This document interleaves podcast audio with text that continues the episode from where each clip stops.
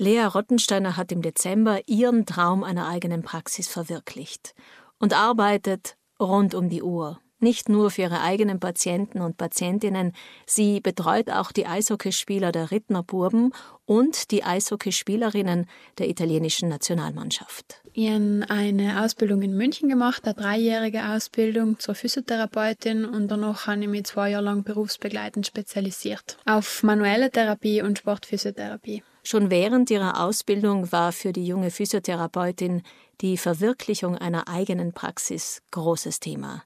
Nach dem Studium hat sie zunächst in Bozen bei einer privaten Einrichtung begonnen, wo sie immer noch in Teilzeit arbeitet.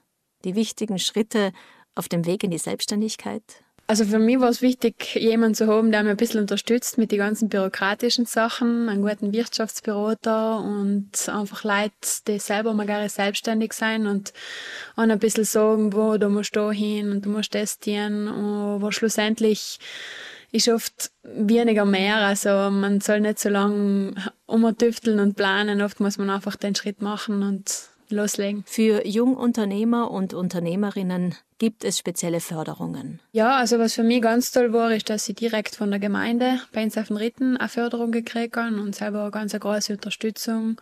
Und es ist cool, dass es solche Sachen für junge Leute gibt. Bis 2016 gab es vom Land auch spezielle Förderungen für Frauenunternehmertum. Das gibt es nicht mehr. Aber die Abteilung Wirtschaft ist derzeit am Sammeln und Ausarbeiten von innovativen Ideen um junge Unternehmerinnen wie Lea Rottensteiner zu fördern. Denn natürlich ist der Schritt in die Selbstständigkeit auch ein finanzielles Thema.